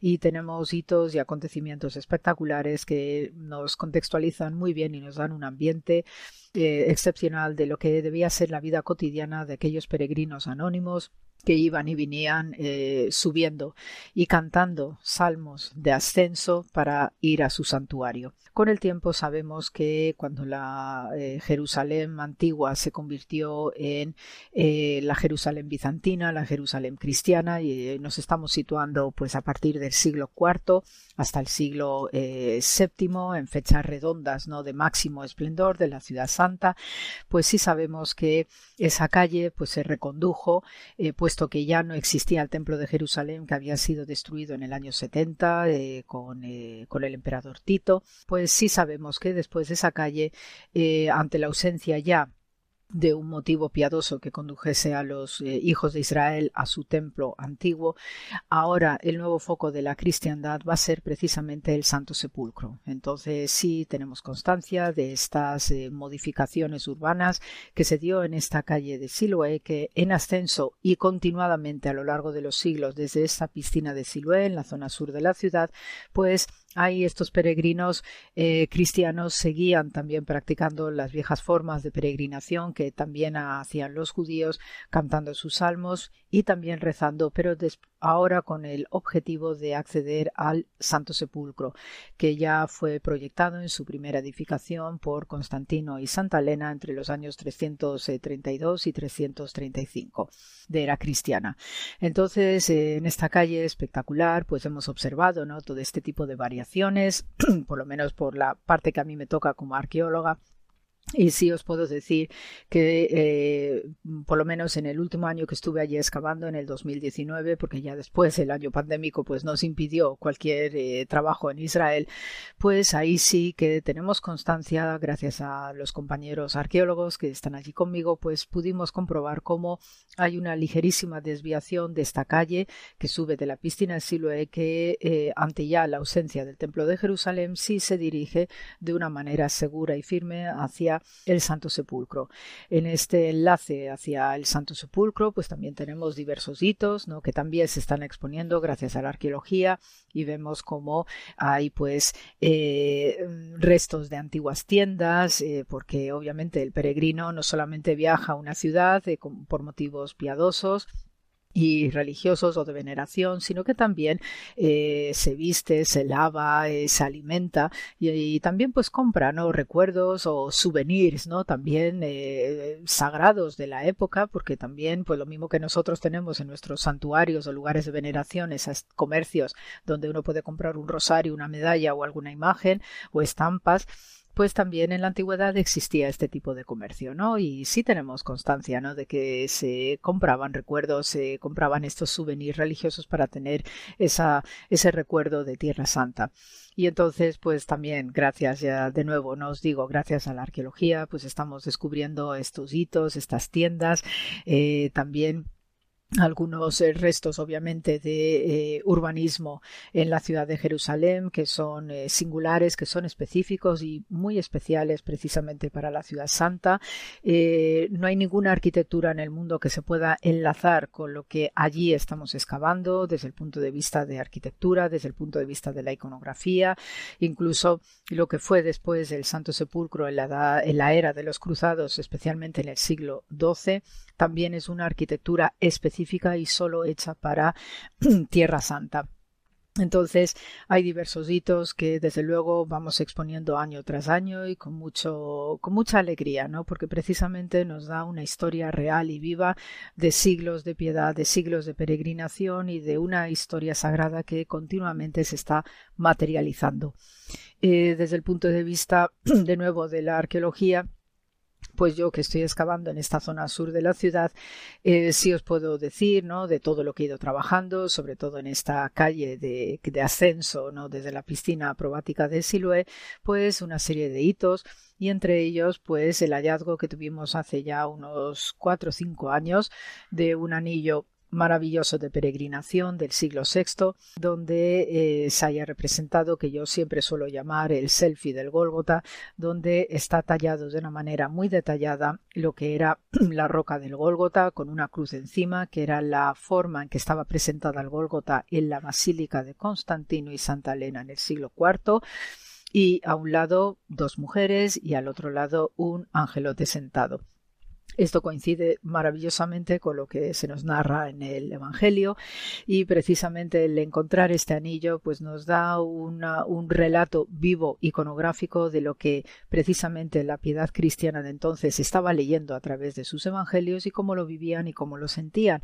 Y este anillo que pertenecía a una peregrina, pues eh, pobrecita mía, la peregrina que pierde su anillo, pero también sirve para que unos siglos después nosotros los arqueólogos lo encontremos y podamos dar testimonio de estas eh, circunstancias tan maravillosas y tan preciosas que nos sitúa en un ambiente, en este caso del siglo VI, donde una peregrina anónima pierde este anillo y nos ha dado un retrato fehaciente de cómo, o, cómo estaba viendo esa basílica de Constantino y Santa Elena en ese siglo VI que fue en peregrinación a la, a la ciudad santa este tipo de acontecimientos pues y de hallazgos arqueológicos pues desde luego que nos eh, da muchísima esperanza sobre todo en el trabajo que estamos haciendo por el cual pues podemos probar ¿no? que hay un contexto histórico hay una piedad que también es histórica y que nos confirman precisamente estos pequeños grandes hallazgos que nos van situando cada vez más en una historia sagrada que es real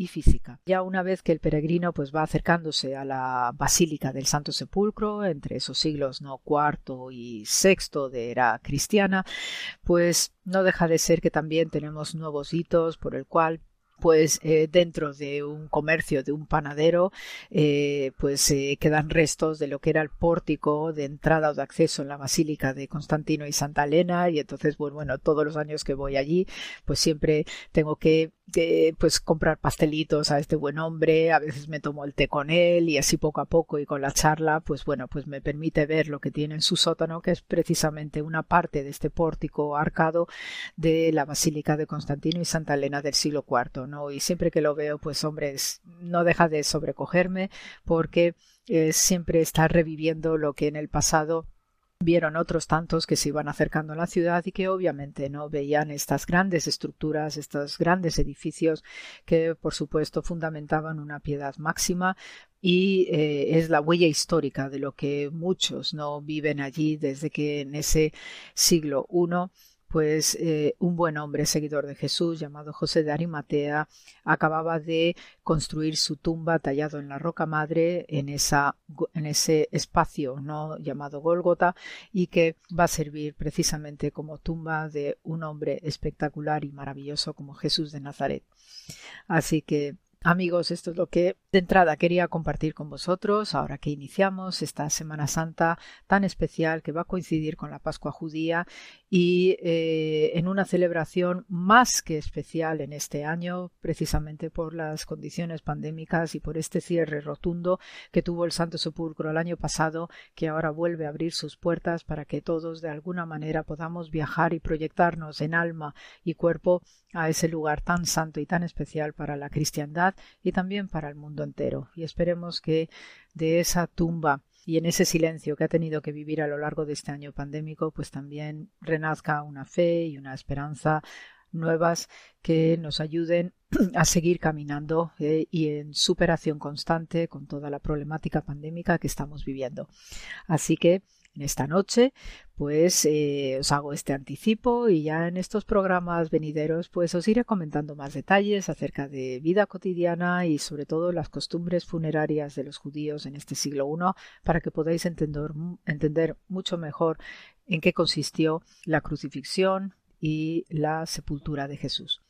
Así que con un abrazo muy grande y como decimos en hebreo, Hach Pesach Sameach, para celebrar la Pascua judía y también pues mandaros una bendición muy grande y muchísimo amor y paz y bien como siempre. Gracias por la escucha.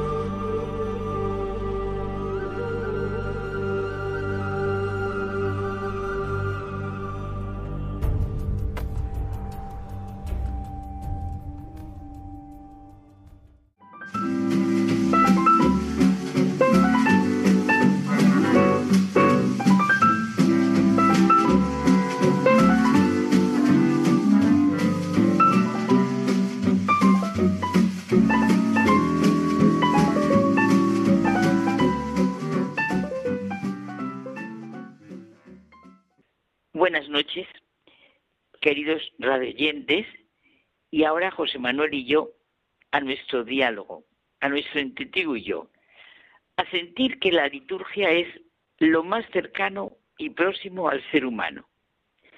Es que vamos a empezar una intensa semana, pero intensa semana, y en ella vamos a vivir lo más importante para el ser humano. La conversación con una amiga Nuestras conversaciones siempre son de corazón a corazón. Ellos saben que lo voy a decir.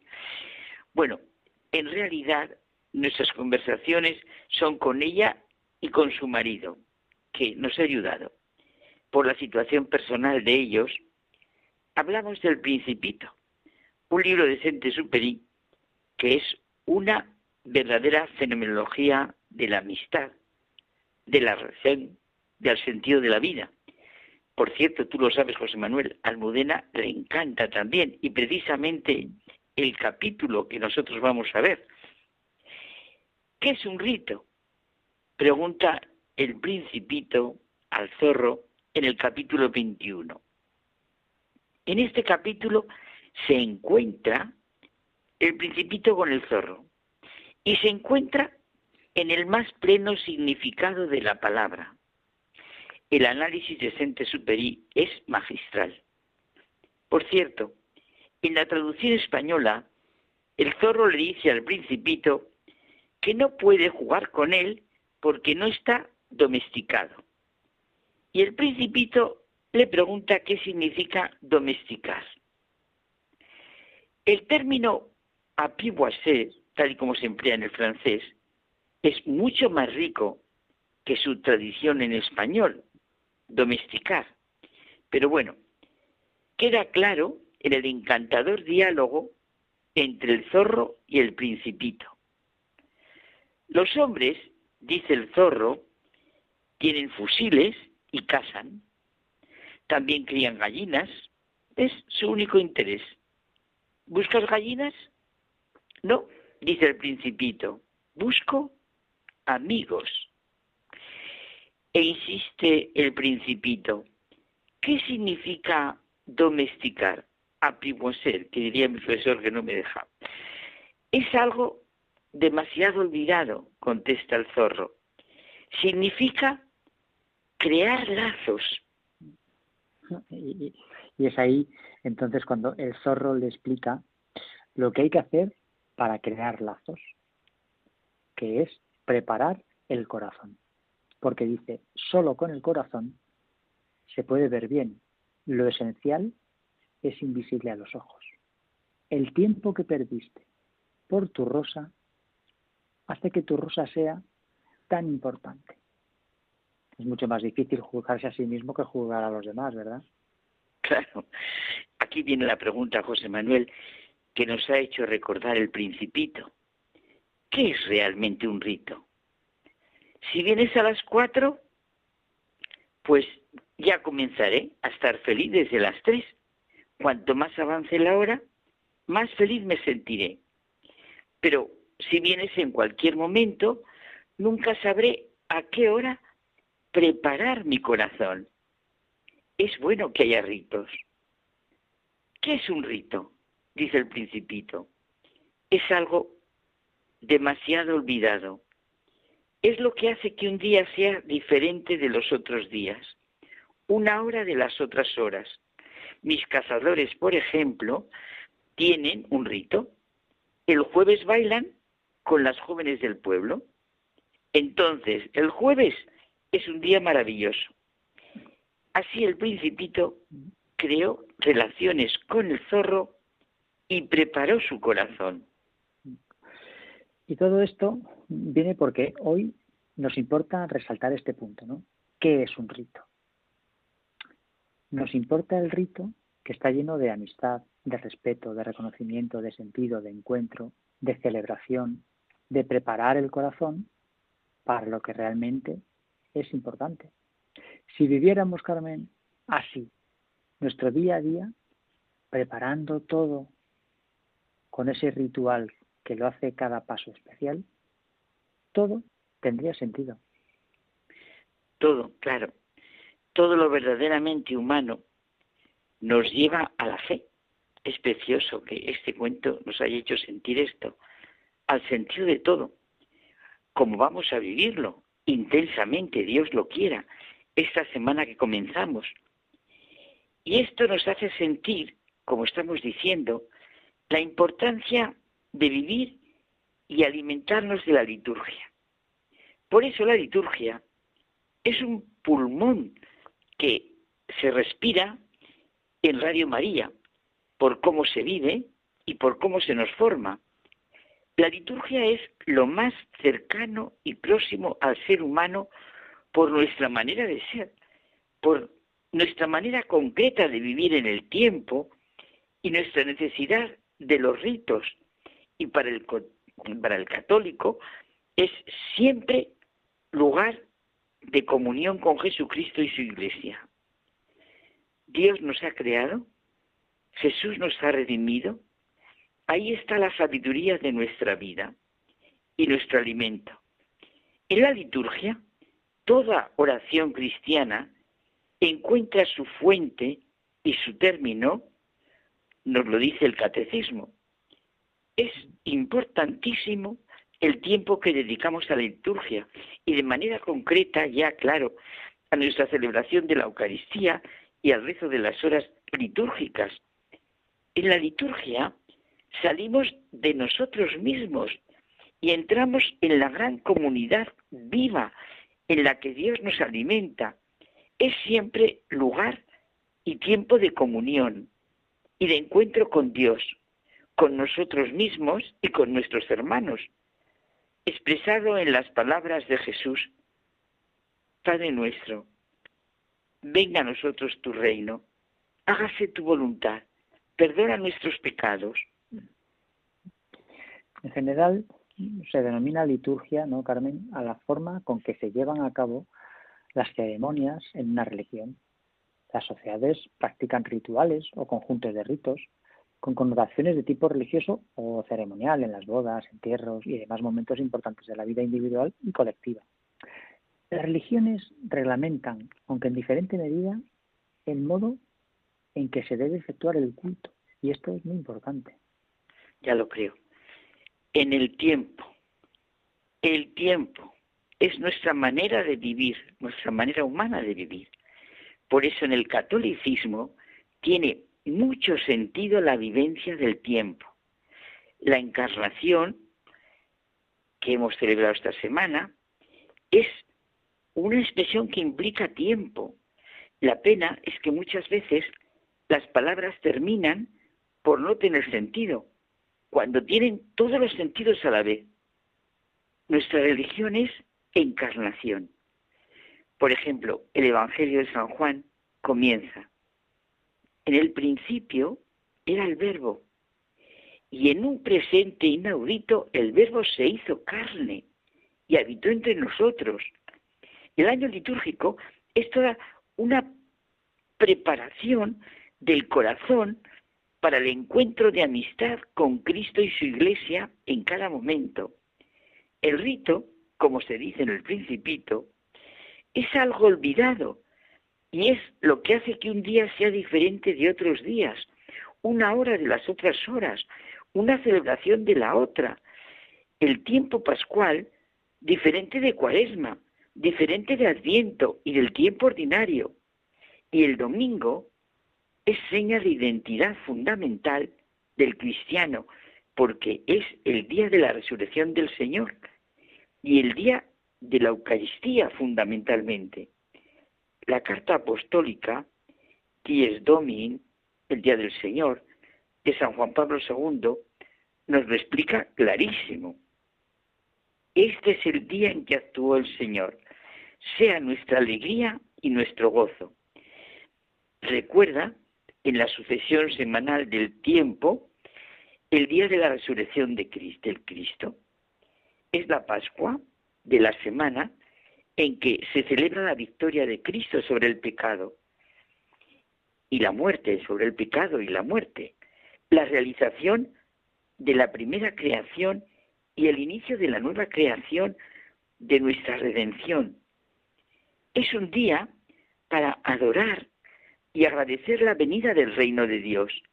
La vivencia del domingo está centrada en el fin más profundo de nuestro ser y de toda la creación, que es dar gloria a Dios. ¿Qué es una comunidad, Carmen, que no vive de sus ritos auténticamente sagrados o los pone en duda? ¿Por qué gustó y gusta tanto el libro del principito? ¿Eh? ¿Qué preguntas? ¿Qué anhelos? ¿Qué respuestas tan universalmente humanas hay en su raíz? ¿No te parece? Ya lo creo. Los tiempos y los ritos son indispensables en nuestra vida como comunión y participación en la vida de la familia de la Iglesia a la que pertenecemos. Toda la vida humana se expresa en distintos tiempos y estaciones y en los ritos. En la liturgia se produce el despertar y la apertura al misterio de Dios que se revela de la manera más cercana y con natural a nuestra condición humana. Es que los ritos son lo más cercano y próximo. El sentido hondo y profundo de la liturgia es Dios en quien existe una fiesta y comunión eterna y celestial del amor. La fiesta de la alegría del Padre, del Hijo y del Espíritu Santo el año litúrgico o año cristiano es el transcurso normal del año viviendo en y de los misterios de Cristo y su iglesia. Desde luego, no es un calendario de fechas, sino un camino. Y un camino que no es para andar en solitario, cada uno por su cuenta, sino que se ha de andar en compañía, en familia, en la iglesia. Lo que llamamos año litúrgico es la actualización, la celebración de las etapas más importantes de lo que es el plan de Dios para salvarnos. Es palabra de vida, vivir el encuentro con la realidad de Cristo y su iglesia, ir viviendo el misterio que supone que Dios se manifiesta y le revela al hombre su identidad y sentido de la vida. Y tú recordabas una cosa muy bonita del Papa Francisco, ¿no? Sí, dice el Papa Francisco que la belleza de la liturgia está en que es presencia de la gloria de, la gloria de nuestro Dios resplandeciente en su pueblo vivo y consolado. Y después fijarse en la, en la acción. Por tanto, vivamos del ritmo de los misterios cristianos, nuestro corazón y nuestra mirada estará llena de fe y esperanza, de alegría y gratitud que nos hará superar barreras, dificultades y angustias. Pues sí, ciertamente, José Manuel, vamos a vivir esa semana intensamente, sintiendo que toda la liturgia que vamos a vivir, toda, desde el domingo de Ramos hasta el domingo de Resurrección, es lo más cercano y próximo al ser humano. Esto es verdaderamente nuestra relación con Dios y con los demás. Pues buenas noches. Hasta la semana que viene. Buena Semana Santa y hasta la semana que viene.